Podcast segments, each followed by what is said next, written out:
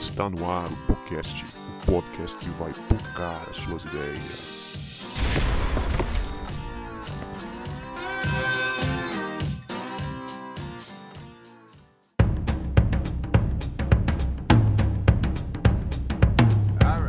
Para você que achava que a gente não voltava, a gente voltou. E este é o podcast, o podcast que vai tocar as suas ideias. E eu sou o Guto e tô com o João Marcos, que gosta mesmo é de cuidar da vida dos outros. Eita, cara fofoqueiro, hein? E aí, galera? Eu tô aqui com o Cebola, que se preocupa tanto com a saúde que se esquece de estudar geografia e ainda faz a gente chorar. Ah, é isso aí. E eu sou o Cebola. Estou aqui com a Léa, que depois de dois programas fez a revelação bombástica que não está grávida. Ah, que feinha. Mas Ah. estamos aí na torcida. E eu sou a Leia, eu tô aqui com o Guto, que já sabe de cor e salteado todas as canções do Três Palavrinhas. Sei mesmo. Fala galera, já que ninguém me apresenta, eu sou o Vini e tô aqui com o nosso convidado. Ele não é filho da Verônica Costa, ele não é filho do Rômulo Costa. Ele toma esporro de segunda a sexta na escola, sábado e domingo ele solta pipa e joga bola, mas não é o Jonathan Costa, é o Peterson Costa, vulgo Pet. Aí, só Aê. funkeiro de 20 anos atrás entendeu essa, hein, cara. Literalmente. Eu literalmente. eu boiei, viu? Boiei na Furacão. pegada, Ei, mas tudo bem. Furacão 2000, cara. Furacão tem uma 2000. Jonathan da nova geração. De segunda a sexta, esporro na escola. Sábado, sábado e domingo, eu solto pipa e jogo bola. Esse é o Peterson Costa, senhoras e senhores. o Jonathan da nova geração. Muito bem, galera. Estamos aqui com o Peterson Costa, também conhecido como Pet pros íntimos, não sei aí. Eu conheço todo mundo que chama ele de Pet. Pet é um cara, gente boa pra caramba. Ele trabalha hoje como voluntário é, treina- no treinamento, né, Pet? Fala aí com a gente alguma coisa sobre você. Fala aí pra galera aí, saber quem é você. Fala aí, galera. Tô feliz de estar aqui com vocês. Primeira vez que eu gravo um podcast na vida. Assim como o João também tinha esse sonho desde criancinha. Sacanagem. Mas é, eu trabalho como voluntário na, na área de liderança e capacitação da Juventude Batista Brasileira. E é isso, cara. Tô aqui para conversar com vocês. Tô feliz por isso. Nós que agradecemos sua presença e a gente vai para um assunto muito importante nesses dias que estamos vivendo. Nós vamos falar sobre autocuidado, mas antes vamos para os nossos salves e recados.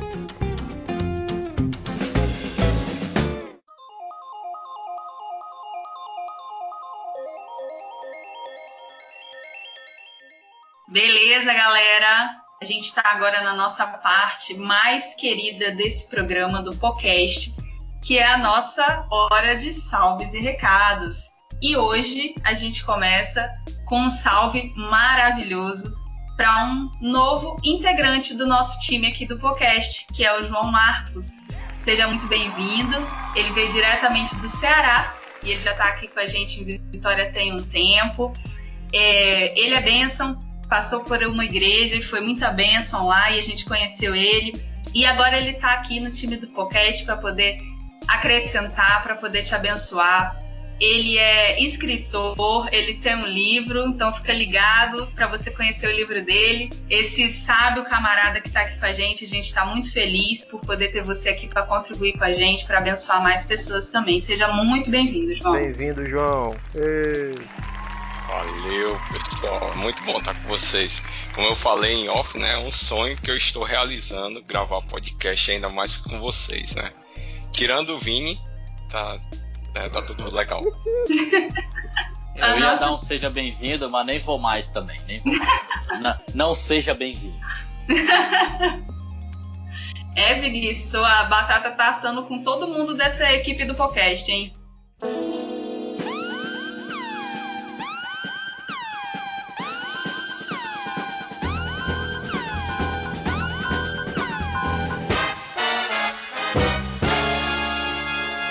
Então, não pude participar de dois episódios, infelizmente, dois super episódios do podcast, se você não ouviu.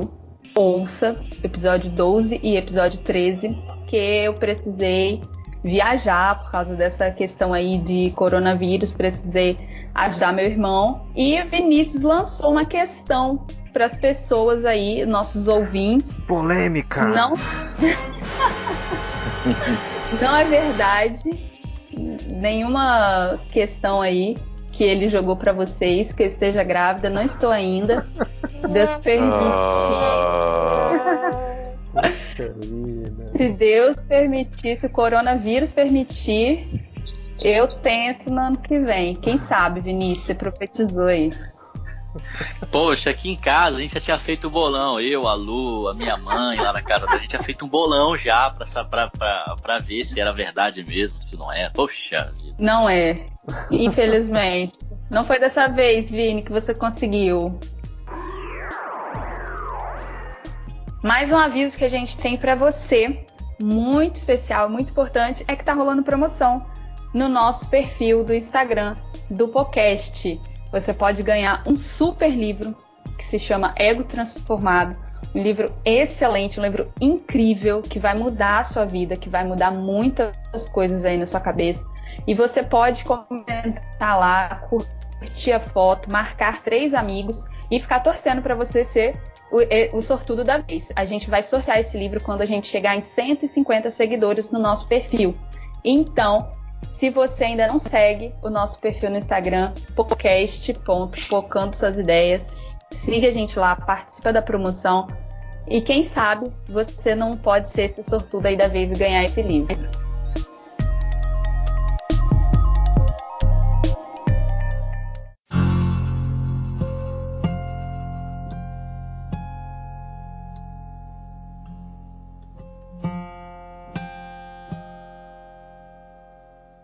Muito bem, galera. Agora a gente vai para o nosso tradicional panorama do assunto com a palavra nosso querido Vinícius Maia.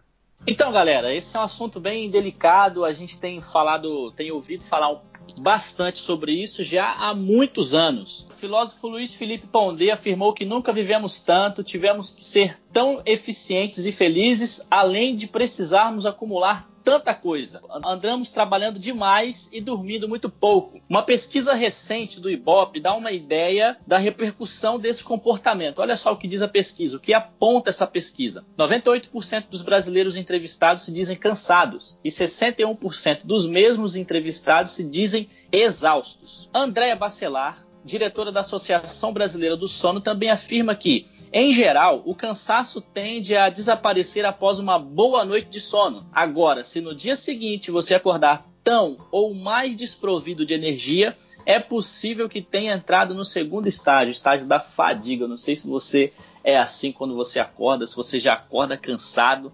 Pois bem, se isso tem acontecido com você, você já está no segundo estágio, estágio da fadiga. E esse termo fadiga vem da palavra latina fadigare, que quer dizer fazer desabar.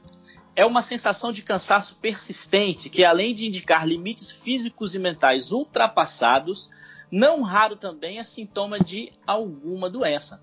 Meus amigos, feliz era o Chapolin que fazia de tudo para evitar fadiga, não é verdade? Nessa fase, o sujeito apresenta dificuldade de concentração, ele se irrita com muita facilidade e queixa-se de dores e fraqueza muscular. O cara vira um personagem antigo do Zorra Total chamado Saraiva. Já a médica e pesquisadora Dalva Poiares, ela afirma a seguinte questão: a maioria das vezes o cansaço melhora com repouso e lazer. Se não melhorou, é importante procurar um médico para investigar a origem dele. Quanto a exaustão ocorre particularmente no ambiente de trabalho, ganha outro nome. Esse nome é conhecido como Síndrome de Burnout. Duas classes aí bem afetadas por esta síndrome são os professores e os policiais militares. Inclusive aqui no nosso estado nós temos um índice considerável de militares que cometem suicídio por conta é, de síndrome de Burnout, por exemplo. O que, que seria a síndrome de Burnout? É um esgotamento físico mental intenso provocado especificamente por conta do excesso do trabalho. Segundo a mesma doutora, Adalva Poiares, o cansaço já virou um problema de saúde pública.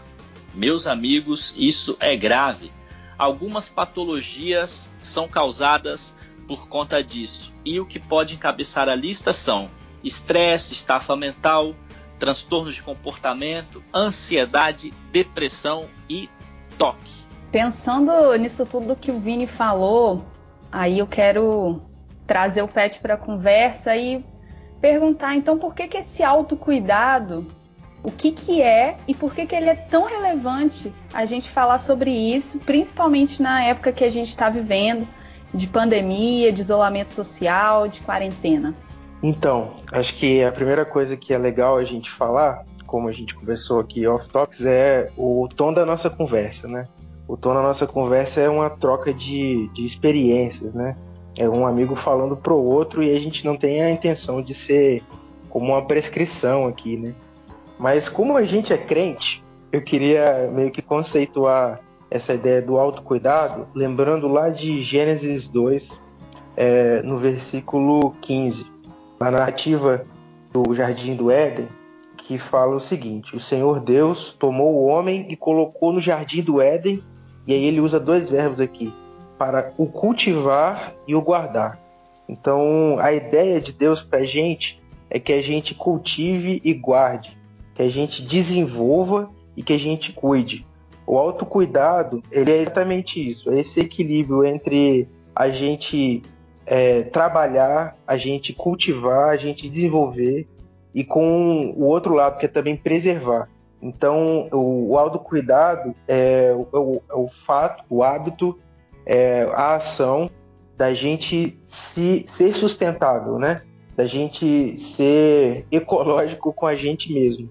É a gente equilibrar a nossa capacidade de desenvolvimento com o nosso cuidado pessoal.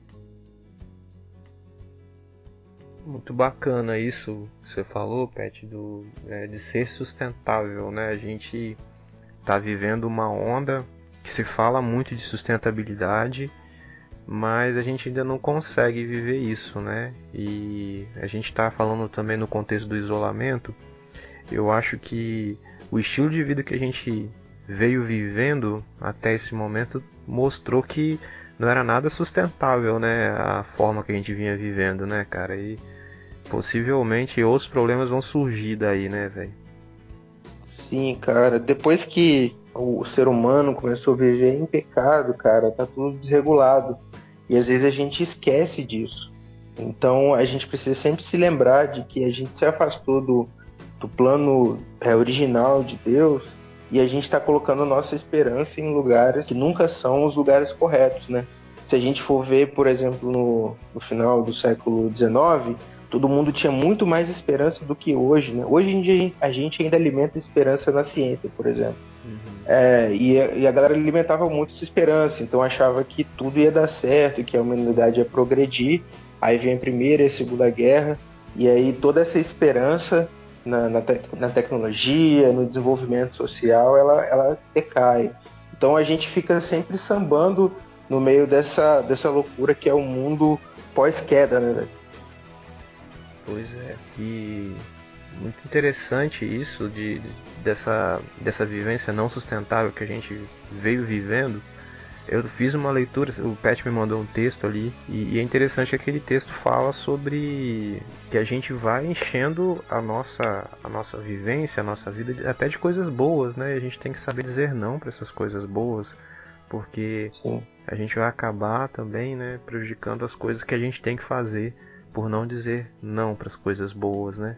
Quer dizer, para as coisas que, que a gente precisa priorizar ali. E Pet, é, na, na, conversa que a gente teve ali no, no WhatsApp, você é, menciona é, autoabandono e autoescravização.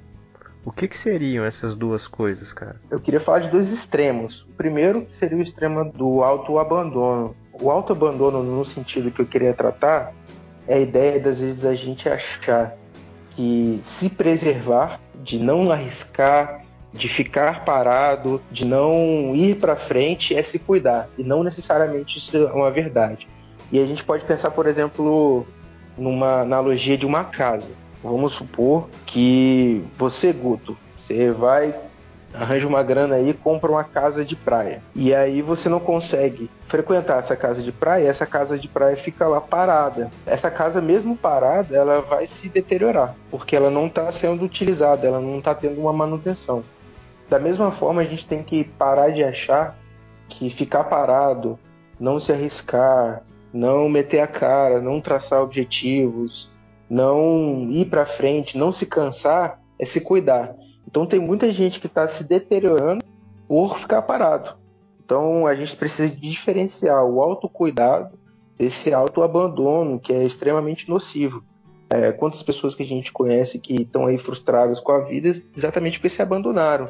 Não estão caminhando, não estão se esforçando, não estão arriscando, não estão fazendo nada disso, achando que muitas vezes estão se preservando, que estão se cuidando, mas na verdade estão se, como é que a gente poderia falar um termo, seria se desperdiçando. É, e a vida está passando e estão se deteriorando, estão se machucando, achando que estão se preservando. Então esse seria o abandono do qual a gente tem que fugir.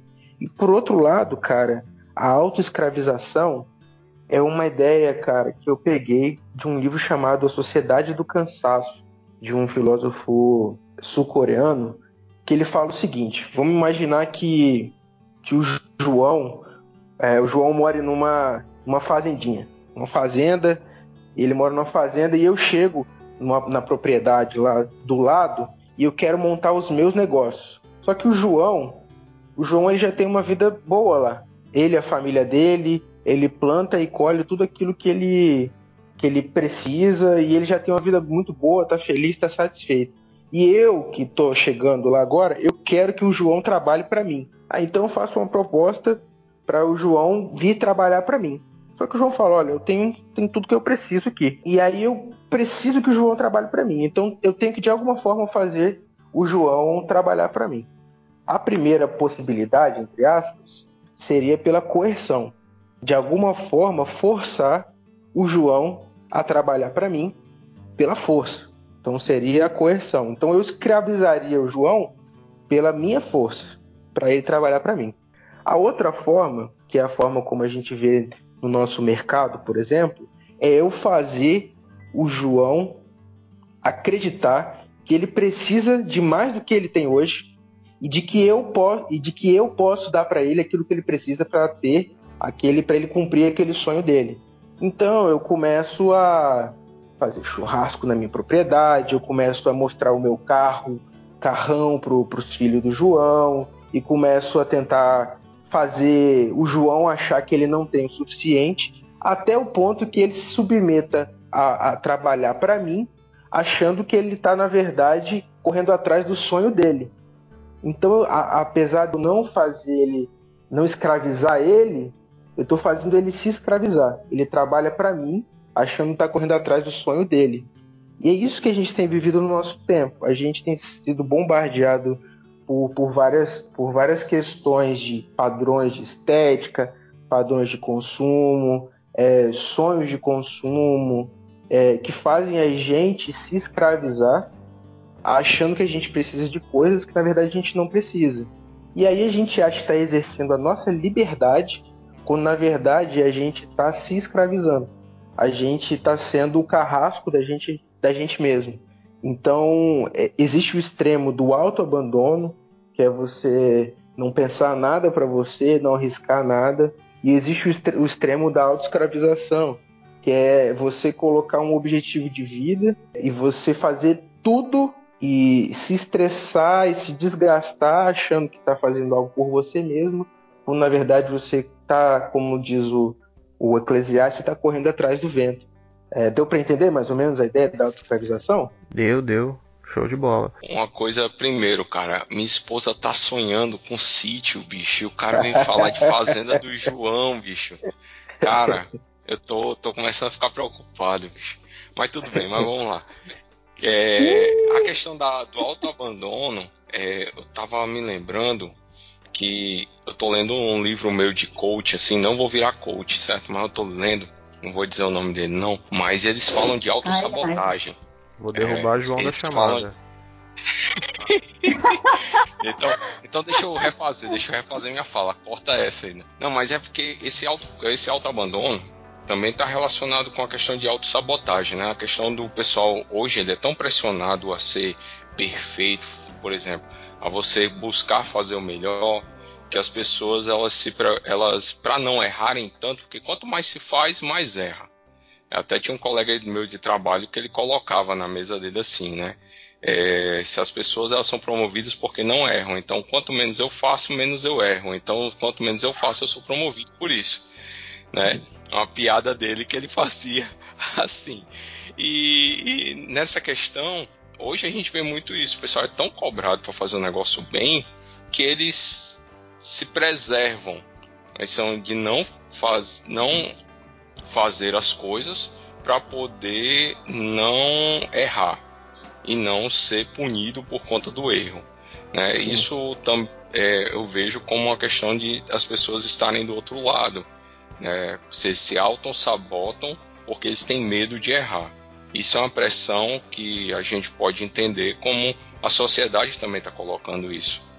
Sim. Então, a autossabotagem ela, ela, ela é gerada nesse ponto aí. O que, que vocês acham sobre isso? Eu, eu acho bacana a parada do, do auto-abandono e da auto-escravização.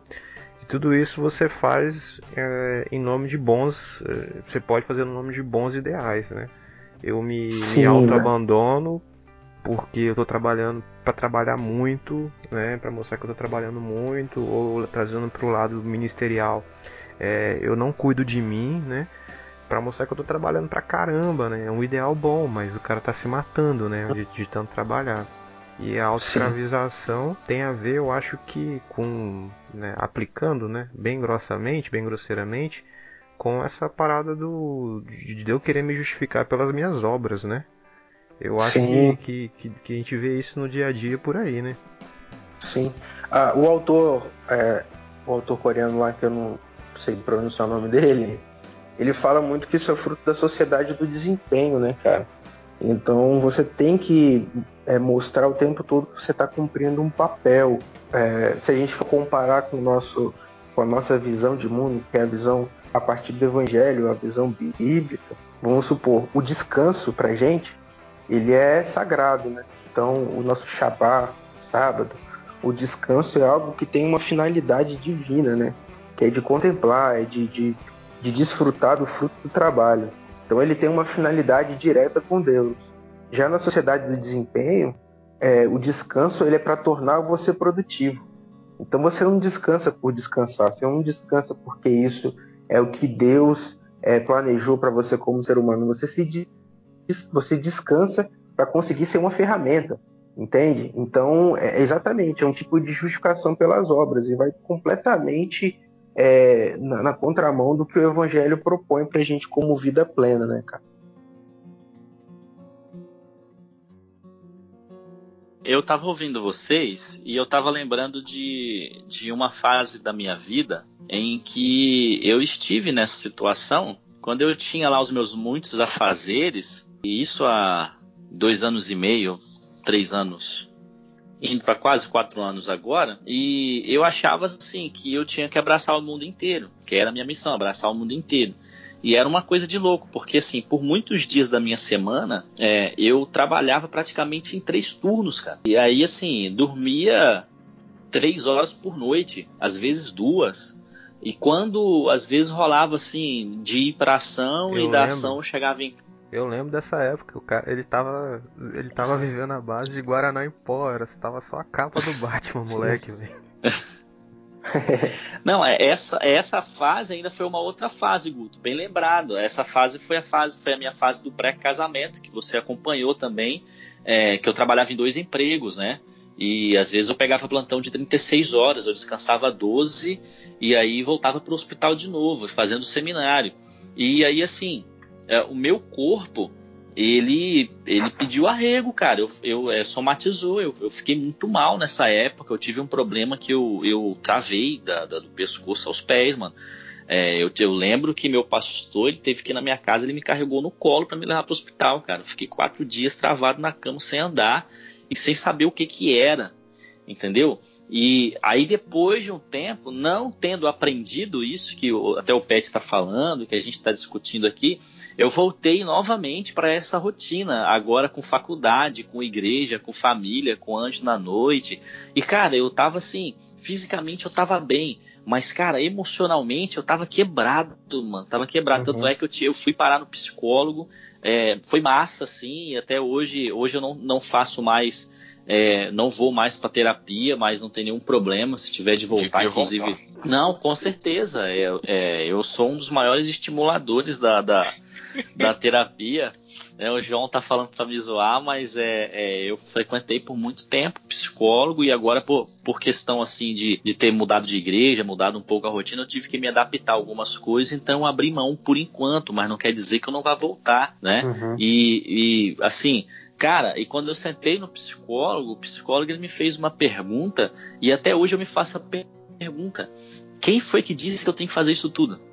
Uhum. Então é essa essa pergunta que mexeu comigo, que me fez sentar e pensar, cara, peraí, uhum. eu, eu mesmo tô dizendo que eu tenho que fazer isso tudo, mas ninguém. Então assim, eu eu que tô me cobrando. E, e um texto que o Pet me mandou, depois se vocês quiserem eu posso disponibilizar para vocês. É, e se você que está ouvindo esse, esse episódio aqui quiser, entre em contato pelo, pelo Instagram ali ou pelas nossas redes sociais que eu dou um jeito de mandar esse texto. Esse texto é de quem é aquele texto, Pet? Cara, é um capítulo de um livro chamado Super Ocupado do Kevin DeYoung. Ah, esse cara é sensacional. E ele dizia que Jesus ele não atendeu todas as demandas que chegavam para ele. Né? Ele tinha plena capacidade de curar todo mundo, mas ele não curou todo mundo. Ele não atendeu todo mundo porque ele tinha em mente aquilo que ele tinha que fazer, qual era a missão dele. E aí a gente às vezes se acha o super-homem, né? O super crente, o super pastor, o super ministro, o super líder que quer dar uhum. conta de tudo. Mas você não precisa dar conta de tudo. Não é tudo que você tem capacidade de fazer que você tem que fazer. Né? Tem hora que é, você tem que tirar um pouco o pé e ser mais contemplativo, né? Essa cultura, essa sociedade que a gente vive, que o, o Pet está chamando de sociedade do desempenho, é, ela, ela louva isso aí mesmo, que, o, que você se mate, Sim. né? Que você gaste sua vida se você tá dentro do sistema capitalista, todo mundo tá trabalhando, que você gaste sua vida para ganhar dinheiro, depois se aposentar, que você gaste seu dinheiro para comprar remédio. Sim. Infelizmente. Né? Cara, eu vou fazer uma, uma ilustração que ela, ela é um pouco feia, mas ela é muito. Acho que ela é, é muito clara. Eu não sei se vocês já ouviram falar sobre uma doença em que a pessoa nasce sem a sensibilidade na pele, ela não sente dor. E aí eu lembro de, de ler uma reportagem é sobre. Isso é lepra. Não, a pessoa nasce com uma questão neurológica e ela não sente dor. Mas não sente nada, né, da pele. E aí teve uma criança, cara, aí tinha, na reportagem que eu estava lendo, o relato de uma criança que tinha essa doença e que ela quase morreu engasgada com o próprio sangue, porque ela dilacerou a língua, de tanto que ela mastigava a língua, que ela não sentia dor, e ela dilacerava a língua e quase que ela morreu engasgada com o sangue. É, é um negócio horrível, né? Mas essa analogia, ela, é, eu queria fazer analogia disso com o tempo que a gente vive em que a gente está se dilacerando e a gente está tão envolvido na, nas coisas que a gente está é, insensível ao nosso próprio desgaste. Até que chega um momento que a conta chega e a gente quase morre, né? E a gente às vezes quase morre fisicamente e às vezes morre também emocionalmente e tem vontade de morrer de fato. Então, a, a Bíblia fala, né? Esqueci qual é o salmo agora que fala sobre idolatria, mas que é, é, fala que é, os ídolos, né, que são feitos por mãos humanas, eles têm olhos, mas não veem, eles têm boca, mas não falam, eles têm ouvido, mas não ouvem.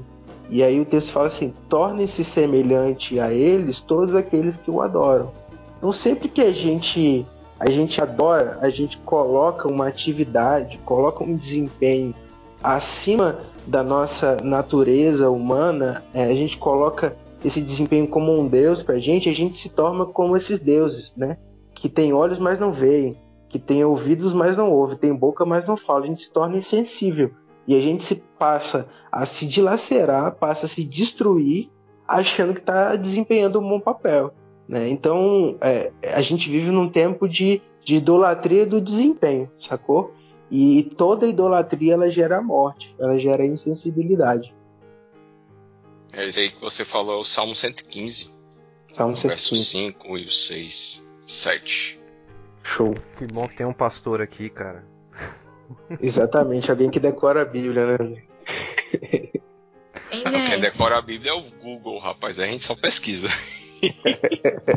Eu tava pensando aqui, enquanto a gente tá falando, eu super concordo com tudo. Realmente, a gente tem tido uma necessidade de se mostrar muito melhor do que todo mundo. Mas eu também tenho visto uma galera que nada contra essa maré. Não sei se vocês têm percebido também. Uma galera que vem com o discurso de tudo bem não estar bem, tudo bem se você não foi produtivo nessa quarentena. Você não Sim. precisa limpar a casa e fazer seu home office ao mesmo tempo e tal.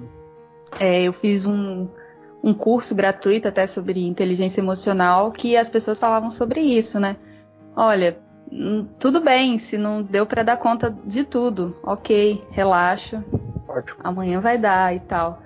E eu acho assim que é louvável essa galera que tá crescendo também, né? Que tá nadando contra essa maré, que tá ajudando, mas eu acho que ainda essa sociedade mais você tem que ser o melhor de todos ainda tá engolindo esse pessoal. O que, que vocês Sim. acham? Eu tenho visto isso, é, eu fico feliz por um lado e fico triste porque nós, nós cristãos, temos um, uma base de fé que nos ensina sobre isso. Só que infelizmente é, essa- esse tipo de reflexão não tem nascido num seio cristão, sabe? Isso que me deixa muito triste. Parece que, é, não sei se vocês notaram, mas é, as igrejas estão conseguindo ser ativistas mesmo sem o, o templo, né? Então é, a gente vê que igrejas que não conseguem fazer as coisas simples, sabe? Porque tem que ter o desempenho. Então, por mais que o nosso tempo demande mais leveza, a gente vê que muitos líderes ainda estão na mesma lógica do desempenho, ainda querem fazer coisas majestosas. Às vezes estão aumentando, é, tentando o tempo todo estar preenchendo o tempo dos membros da igreja, é, não estão estimulando o descanso, não estão estimulando o tempo de contemplação, não estão estimulando a, a calma.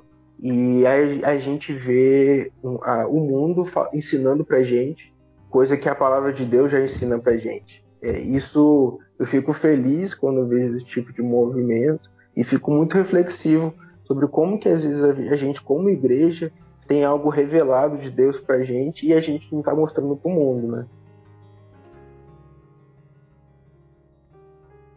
Sim. É, será que não é muito porque a gente cresceu na igreja ouvindo Ah, a mente vazia é oficina do diabo, hein? Quem disse isso pela primeira vez? Eu queria saber. Isso é do capeta. Quem disse isso É. era um enviado do capeta. É, né? E aí encheu a gente de, de atividade, você tem que morar na igreja e tal. Sim. Enfim, só corroborando aí com o que o Pet falou. Pode falar aí, João. É, e não, é interessante que, olhando, se você for olhar a lista dos livros mais vendidos, você vê dois livros que são opostos. Por exemplo, eu não sei, pode falar o nome de livro aqui, autor? Mas tem o Poder da Ação de Paulo Vieira. Ele fala justamente da questão de você ser eficiente e tudo. Ele cita muito Bíblia. É muito interessante o livro. E tem o outro que é do Marx Manson, americano, que é a sutil arte de ligar o não vou continuar a palavra, não vou usar a palavra para não usar o pi. Mas é interessante que são dois livros que têm uma pegada bem oposta. E até eu comento isso com alguns jovens que eu ainda converso, que a gente consegue ter alguma certa influência, que é assim, se você for ler um, leia o outro, para tentar ter um equilíbrio. Porque Sim. você vai ver a questão, a importância de você ser eficiente, apesar da pegada do Paulo ser bem assim, você ser eficiente não somente no trabalho, mas na qualidade de vida, mas você também entender que muito da sua vida você vai depender, você vai depender dos outros. Então vai ter hora que você vai precisar dizer assim, ó, não, já fiz a minha parte, fiz o que eu pude, Agora é entregar nas, é entregar nas mãos de Deus, para nós que somos cristãos, e sossegar. E se a uhum. gente for ver na, na, nossa experiência de vida, tem muito da mão de Deus. Se eu for olhar para minha né? vida, em tudo. E, mas se eu for olhar para minha vida, por exemplo, onde eu estou hoje é mais a mão de Deus. E uma vez eu estava conversando com um colega de trabalho e disse, cara, Deus é bom demais, bicho. Eu passei no vestibular. Aí ele olhou assim, não, não foi Deus que, que lhe deu, lhe fez passar no vestibular, não. Foi você que estudou. Aí eu olhei para ele assim, eu mostro, tu é doido, é? Tu é doido. Eu não gastei tempo estudando, não. O tempo que a galera passou atrás de mim estudando foi maior do que o meu, eu conversando com alguns colegas. E eu ouvi que Deus abriu essa porta para mim. Não estou desmerecendo a questão de estudo, mas eu reconheço a mão de Deus nesse sentido na minha vida. Então, me desculpe, mas eu não aceito que você diga que foi do meu mérito, porque eu vi a mão de Deus claramente agindo. E essa questão do autocuidado também é muito isso, né? Você vê o cuidado de Deus e você curtir o cuidado de Deus. E muita coisa que a gente não tem capacidade de fazer. Cara, ah, tem uma frase do Tim Keller, vou tentar lembrar agora, mas é mais ou menos assim. Sempre que você estimula as pessoas a, a fazerem as coisas ou por medo ou por orgulho, você está desvirtuando tudo aquilo que Deus fez. Né? Então, o que eu acho que às vezes na igreja, nas igrejas, eu me coloco como às vezes é, uma, uma, engrenagem desse sistema que não é algo que faz parte do reino de Deus, é, é a ideia do, do mérito, né? de que fazer algo me torna alguém mais próximo de diante de Deus. E a gente é, faz parte do nosso autocuidado lembrar que nós não estamos aqui por mérito, nós estamos aqui por graça certo? Então, por que, que é bom orar antes do almoço? Né? Por que, que é uma questão de autocuidado, por exemplo, orar antes do almoço? É para a gente lembrar de que quem coloca o pão na nossa mesa não é a gente, é Deus. Ah, mas eu trabalhei. Trabalhou por quê? Você desempenhou o seu trabalho porque Deus te deu força. Você arranjou um emprego por causa de alguma coisa que você aprendeu. Você aprendeu por causa de alguém. Você não está ali sozinho. Você está desfrutando do trabalho de muitas pessoas para você conseguir trabalhar. E isso é algo de Deus. Por como que um arroz chega na nossa mesa, né? Ah, eu trabalhei, eu me esforcei, então eu tenho mérito para comprar um saco de arroz. Cara, ok, você trabalhou, você teve dinheiro, mas alguém colheu aquele arroz, alguém beneficiou aquele arroz, alguém é, empacotou, alguém transportou e alguém vendeu. E isso é a gente desfrutando do trabalho de Deus é, no trabalho de outras pessoas. Então, quando a gente ora antes do almoço, a gente lembra de tudo isso, a gente está lembrando: olha, eu me esforcei, mas o que fez essa comida estar tá aqui na minha mesa não é o meu mérito, é Deus. Então, por mais que eu tenha que trabalhar, eu também tenho que descansar, porque eu sei que tem um Deus que cuida de mim. Então, por isso que a gente tem que orar. Né? E aí que a nossa fé é, entra como uma ferramenta de, de autocuidado, de preservação, de sustentabilidade da vida humana. Isso aí dá para lembrar muito de Mateus 6 e Lucas 18, né? Mateus 6 que fala que as aves do céu não semeiam, né? Os lírios uhum. do campo ah, também, também, e elas uhum. são belíssimas. E Lucas 18 que fala sobre a viúva e o juiz, né?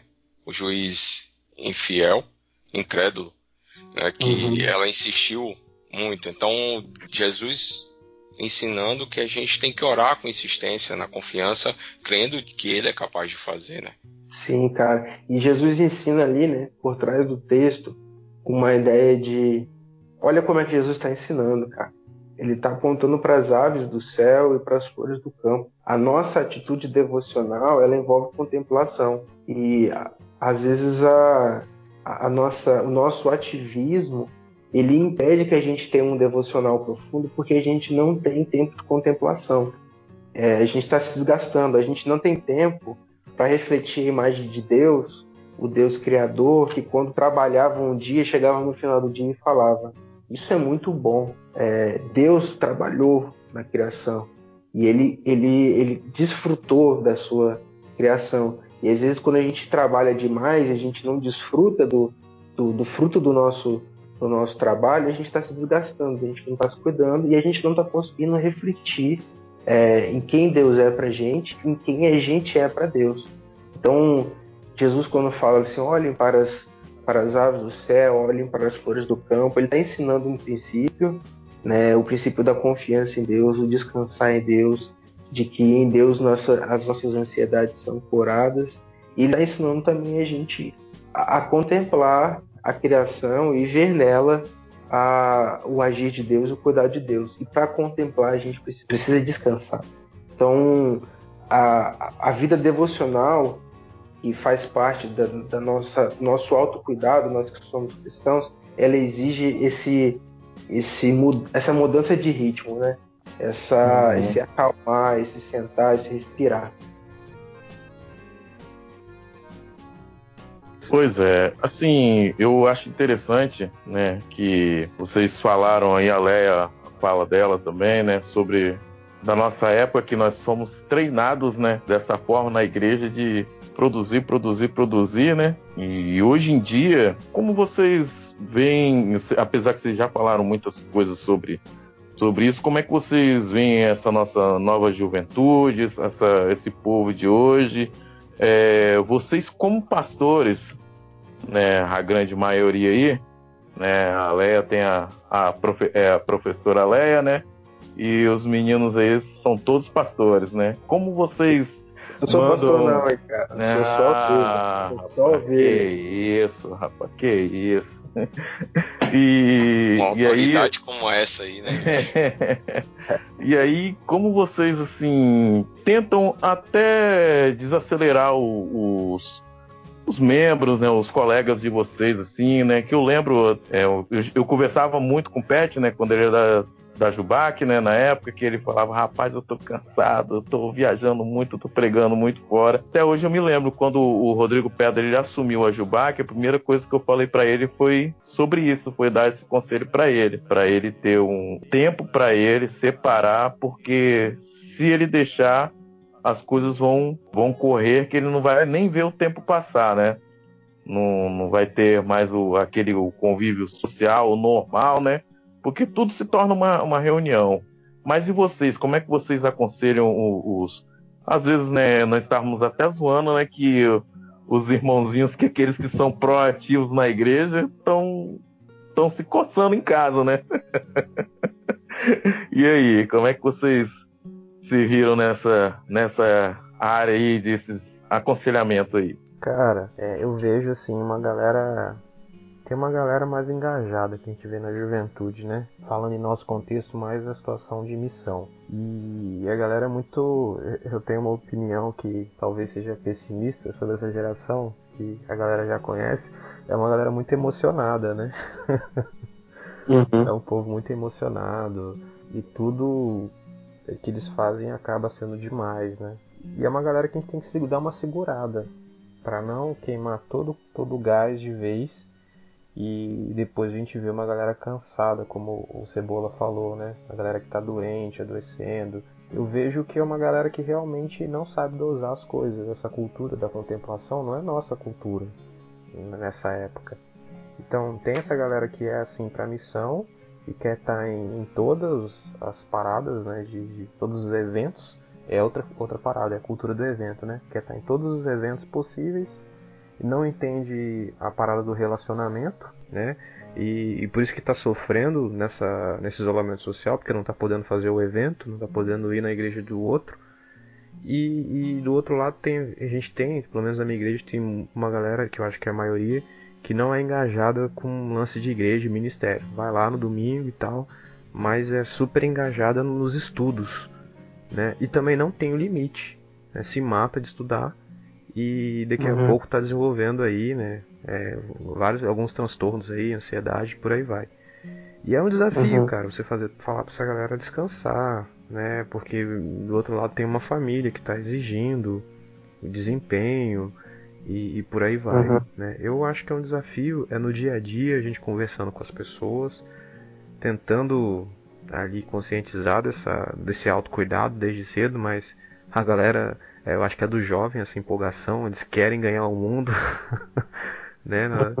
Então, mas eu acho que é muito no dia a dia, né? Mas dificilmente as pessoas vão entender isso nesse momento. A gente entende só quando a parada passa, né?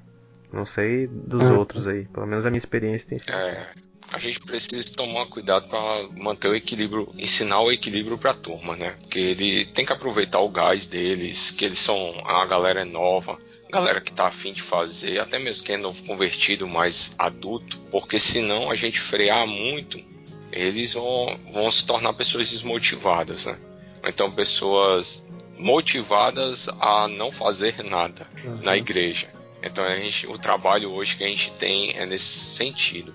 Mas realmente uma coisa que eu tinha como experiência de pastor, pastorado, pastoreio de juventude, principalmente de adolescente, era a preocupação que os pais tinham nas atividades. Enquanto eu trabalhava com os meninos, encontros periódicos, o bate-papo pelo WhatsApp, e ensinar para eles que eles precisavam ter momentos de amizade com os, os amigos da igreja, encontros né, informais, a gente tinha uma cobrança por trás, a gente progredindo, a turma aprendendo a palavra, o que era a palavra na prática. A gente tinha um problema por trás que eram os pais cobrando que a gente fizesse programação, fizesse os eventos, né? E graças a Deus a gente conseguiu é, hoje ver o resultado desse trabalho, mesmo a gente não tendo tanto evento, mas a galera entendeu. E hoje lá na igreja, hoje eu não tô mais lá, mas hoje eu vejo uma, uma galera que tem uma amizade muito boa e eles são pessoas hoje que eu posso dizer, boa parte deles são crentes. Realmente eles entendem o papel deles na igreja e fora da igreja. E tem alguns ajustes que eles precisam fazer, mas isso faz parte, todo mundo tem. Mas são pessoas hoje engajadas, que entendem qual é a missão deles. Mas é porque a gente trabalhou a questão do equilíbrio. Cara, eu, eu entendo que teve uma época que eu era contra evento. E eu falava mal até da palavra evento. Até perceber que na verdade não existe a comunidade da igreja sem os eventos. E eu vou me explicar. né? O que, que são eventos? É a coisa eventual, coisa que você promove e ela tem um espaço especial ali. E a gente tem que ter isso. Não existe uma possibilidade da gente não fazer isso. A gente está em quarentena, a gente tem que ter algum tipo de evento. A gente tem que ter o culto de domingo é um evento. O- a reunião do pequeno grupo da célula é um evento. A gente tem que ter o evento. A questão toda é, é que a gente precisa de lembrar o propósito das coisas. Né? Quando a gente pensa na, na, na visão de mundo do, do, do evangelho, do cristianismo, para que, que nós existimos? A gente existe para glorificar a Deus. É que glorificar a Deus é uma palavra que é muito abstrata para a gente. É, glorificar é um negócio meio estranho. Eu gosto, a partir do que eu estudei até hoje, eu gosto de falar que glorificar Deus é mostrar o quanto Deus é bonito. Glorificar Deus é mostrar o quanto Deus é bonito. É apontar para a beleza de Deus. Então a gente precisa de ter eventos que sejam de fato para glorificar Deus. Que sejam de fato para mostrar o quanto Deus é bonito. Então vamos supor, se a gente marcar de ir numa pizzaria, é possível que a gente mostre o quanto Deus é bonito na pizzaria? Eu acredito que sim. Com Então, certeza. a gente tem que trabalhar as consciências. Então é fazer a galera fazer as coisas e mostrar o que, que há de bonito de Deus ali.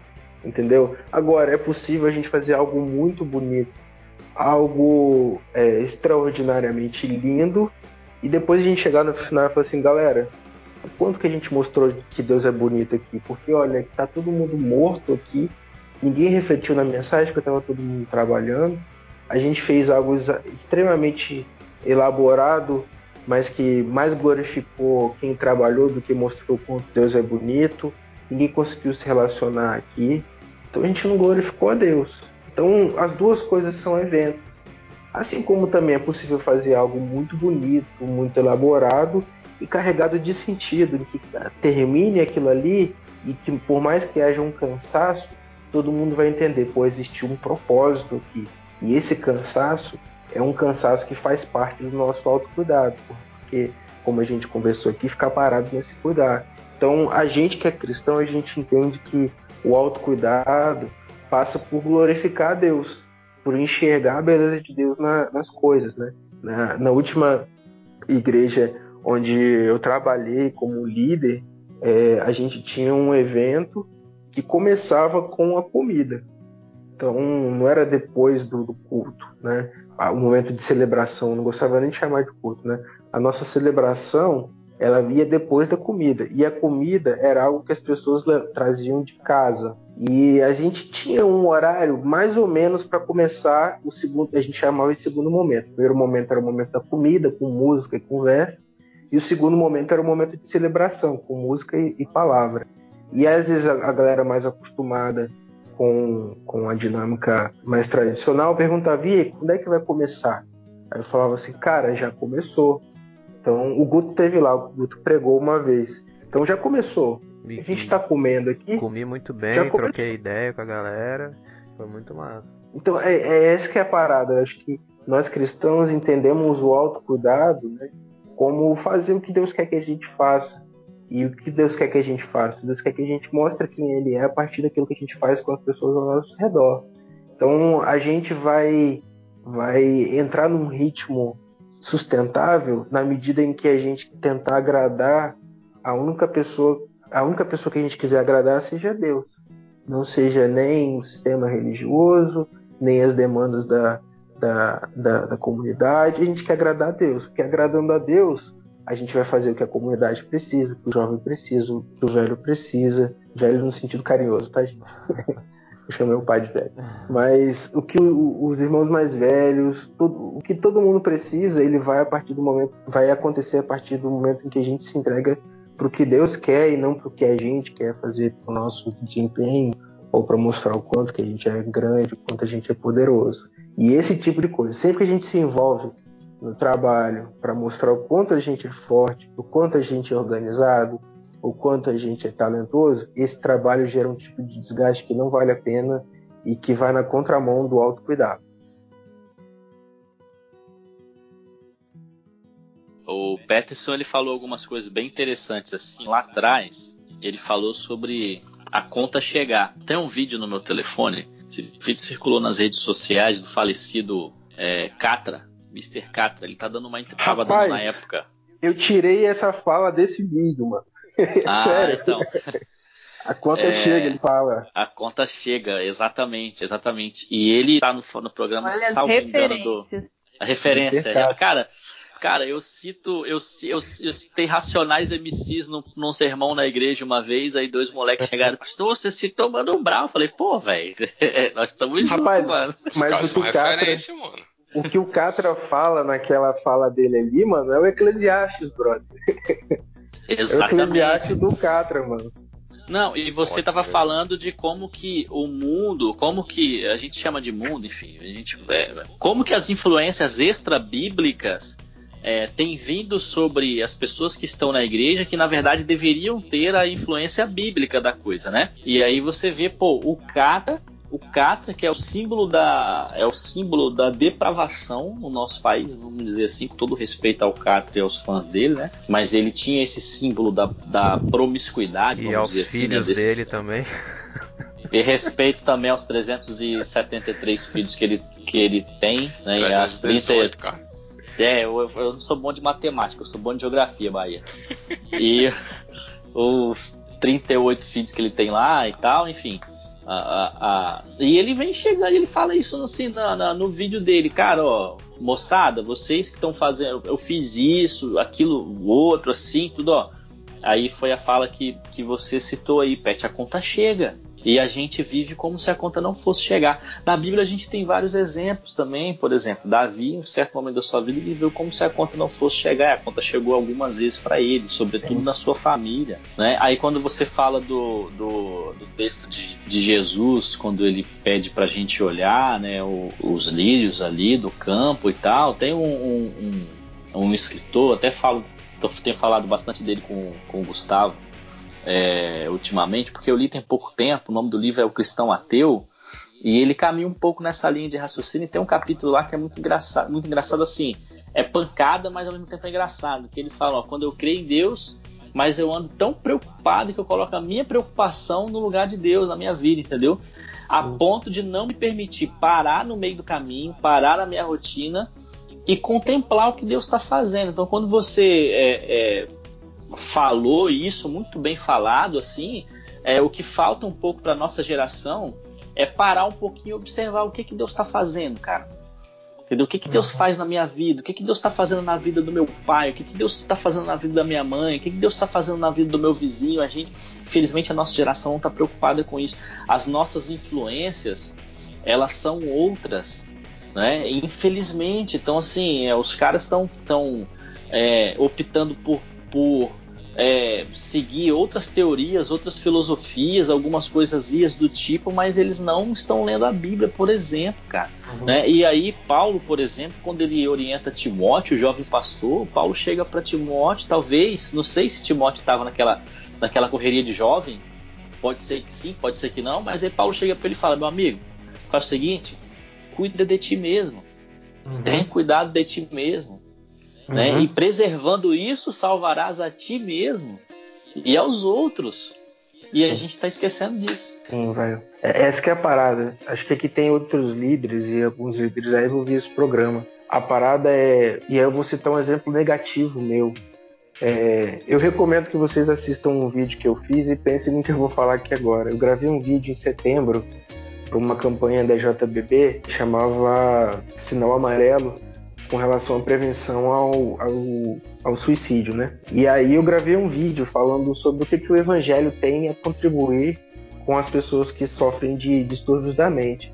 Cara, e eu gostei muito daquele vídeo. Acho que foi um dos conteúdos que eu produzi que eu mais gostei de fazer. A questão toda é, eu tava num processo de depressão, gravei o vídeo falando para os outros e eu acho que eu falei bem, citei boas coisas, tive um bom feedback, fiquei feliz com aquele vídeo, mas eu não estava aplicando o que eu falei aquele vídeo à minha vida, entende?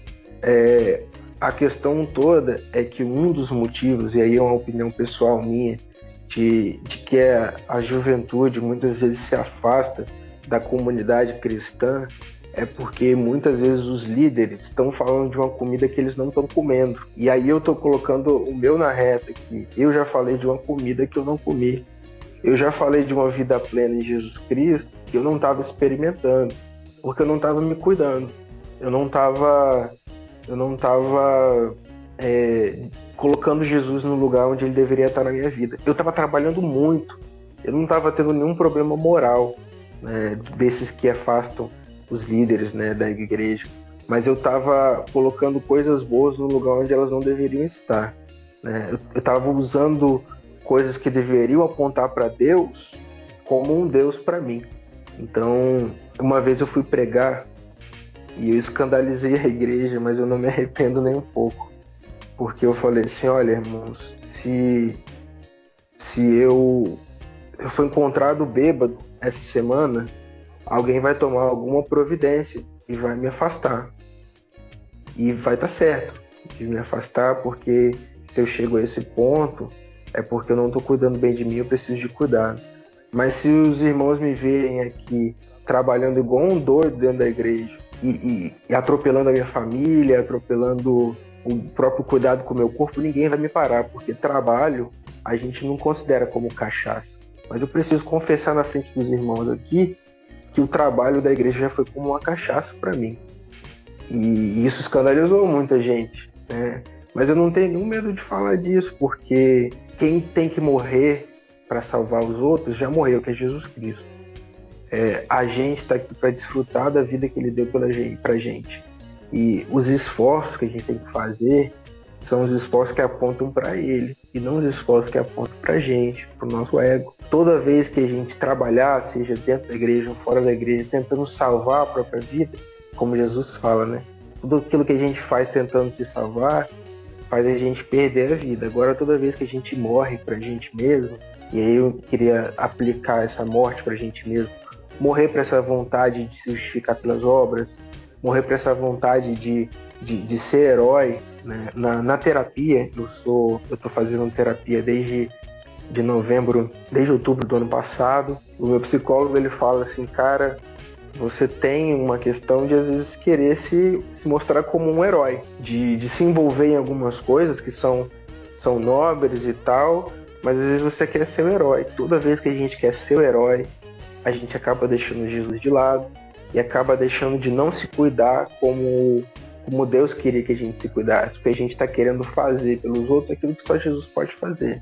a gente está colocando no nosso umbigo é, um peso que a gente não tem capacidade de carregar. E às vezes a, esse, esse esforço é uma cachaça, é uma, uma forma de se embriagar para ter um prazer que. para tentar alcançar um prazer que não vai ser possível a não ser quando a gente se enche do espírito, né? Que é o que Paulo fala, né? não se embriaguem com o vinho, mas se enche do espírito.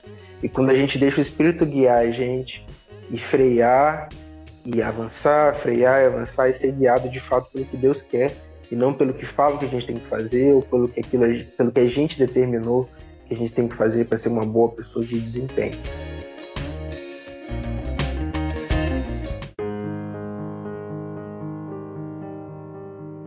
Pet, caminhando para o final, faz as considerações finais aí pra gente, o que que você é, a gente vai botar o, o, link do vídeo, né, que você falou aí, na postagem desse podcast. Mas fala aí para nós, o que, que você diria para alguém que tá sentindo que tá pesando um pouco mais a vida, é, tá se sentindo mais cansado que o normal, mais triste, sem contentamento nas coisas que gostava. O que, que você diria para esse cara aí que tá ouvindo a gente? Cara, eu eu tava pensando um tempo atrás em duas coisas, né? Nós somos integrais a nossa vida espiritual ela não é separada da nossa vida física, material, emocional. Então, cara, se você estiver fazendo alguma coisa errada, é, indo num, caminhando por um caminho errado, e você quebrar a perna, eu vou fazer duas coisas com você. Eu vou te levar para o médico para você cuidar do seu ferimento e depois eu vou conversar com você sobre o caminho de Deus para falar sobre o caminho onde você estava caminhando. Acontece que por causa do pecado, nós ferimos o nosso corpo, ferimos a nossa, a nossa alma. Então a gente precisa de procurar ajuda profissional, procurar um psicólogo, é desfrutar do, do cuidado de Deus através da mão de, de uma outra pessoa. Né? O Lutero, ele falava lá no século XVI que Deus cuidava, Deus colocava o leite na mesa dele através da mão da mulher que ordenhava a vaca. Então, a gente tem que entender que usufruir da, da sabedoria do conhecimento dos profissionais de saúde, é, psicólogo, psiquiatra, neurologista, psicanalista, usufruir do trabalho dessas pessoas é usufruir do cuidado de Deus. Então, a gente tem que pensar nesse, nesse viés. E, por outro lado, a gente tem que lembrar porque a palavra de Deus fala para a gente sobre o nosso coração. Né? Na, na, Bíblia, tanto no Antigo quanto no Novo Testamento, o coração ele é o, é o centro de tudo. A gente entende coração só como emoção, né? A gente, ocidental, é, pós-moderno, né? é, pensa o coração como emoções. Já na Bíblia, o coração ele é tanto o centro das emoções quanto o centro dos pensamentos, do raciocínio, das memórias. Então, quando a gente lê lá em em Provérbios 4, 23, né? sobre tu, acima de tudo que você tem que guardar, guarda o seu coração. Quando a gente vê Jesus falando lá em Mateus 6, 21, onde estiver o teu tesouro, ali está o coração, a gente tem que entender que a Bíblia fala para a gente cuidar da nossa vida, cuidar daquilo que a gente coloca para dentro, daquilo que a gente assiste, daquilo que a gente ouve, daquilo que a gente fala, daquilo que a gente alimenta no nosso coração existe no nosso coração um trono. É, tem um livro que chama Você é aquilo que você ama. Recomendo muito que vocês leiam. E ele fala que é, nós nos orientamos por um telos, né? por algo que dê sentido para gente. Quem está cansado precisa pensar o que que tem feito você se cansar, atrás do que que você está correndo, o que que tem sido o centro das suas atenções, o que que tem movido a sua agenda, né? É, o que, que tem trazido ansiedade para você? É, a ansiedade, uma coisa que eu aprendi há algum tempo, essa ansiedade que a gente sente, ela é uma falta de Deus. É porque a gente está colocando uma esperança no lugar onde ela não devia estar. Então, a gente cuida do nosso coração quando a gente entende que nada além de Deus não dá sentido para a vida.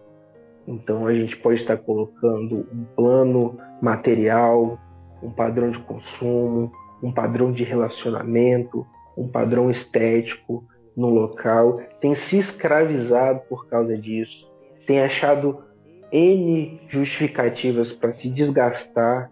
E a gente está colocando algo no lugar onde só Deus, onde só Jesus Cristo pode estar. Então, ao mesmo tempo que eu falo, olha, procure um psicólogo, eu também falo, olha, se aproxime de Deus, avalie o seu coração, avalie a sua rotina, vê onde você está se desgastando e pensa, Deus está nisso? Eu estou fazendo isso aqui para glorificar a Deus? Eu consigo enxergar o que há de, de bom em Deus nisso aqui? Eu estou buscando um bem em algo, é, é, um bem que eu só vou encontrar em Deus em algo que não é Deus? É, a sua faculdade, ela pode esperar. Você pode demorar um semestre, dois semestres mais para se formar. Você consegue ficar solteira durante mais um tempo. Você consegue viver, às vezes, com um salário não tão bom durante mais um tempo. Mas sem Deus a gente não vive.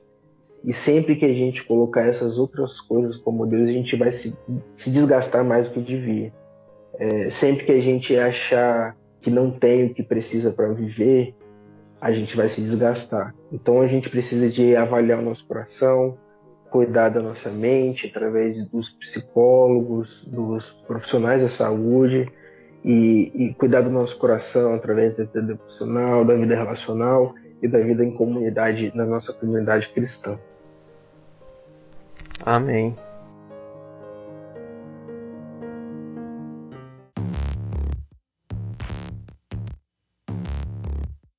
É, galera, papo bom, rendeu bem, foi massa. Quero agradecer desde já, Pet, valeu pelo seu tempo aqui com a gente, foi, foi massa demais essa conversa. Foi, assim, enriquecedor, enriqueceu a gente e vai enriquecer quem estiver ouvindo a gente aí no, nos nossos canais. E quero agradecer mesmo, valeu, cara. Deus te abençoe e precisando da gente, tamo aí, viu? Tamo aí. Tamo junto. Tamo junto. Tamo junto. Um abraço no seu coração. Fique com Deus e tchau. Vou finalizar a gravação. Um abraço no seu coração, gente. Valeu, galera. Beijo no coração. Falou, Pet. Obrigado, cara.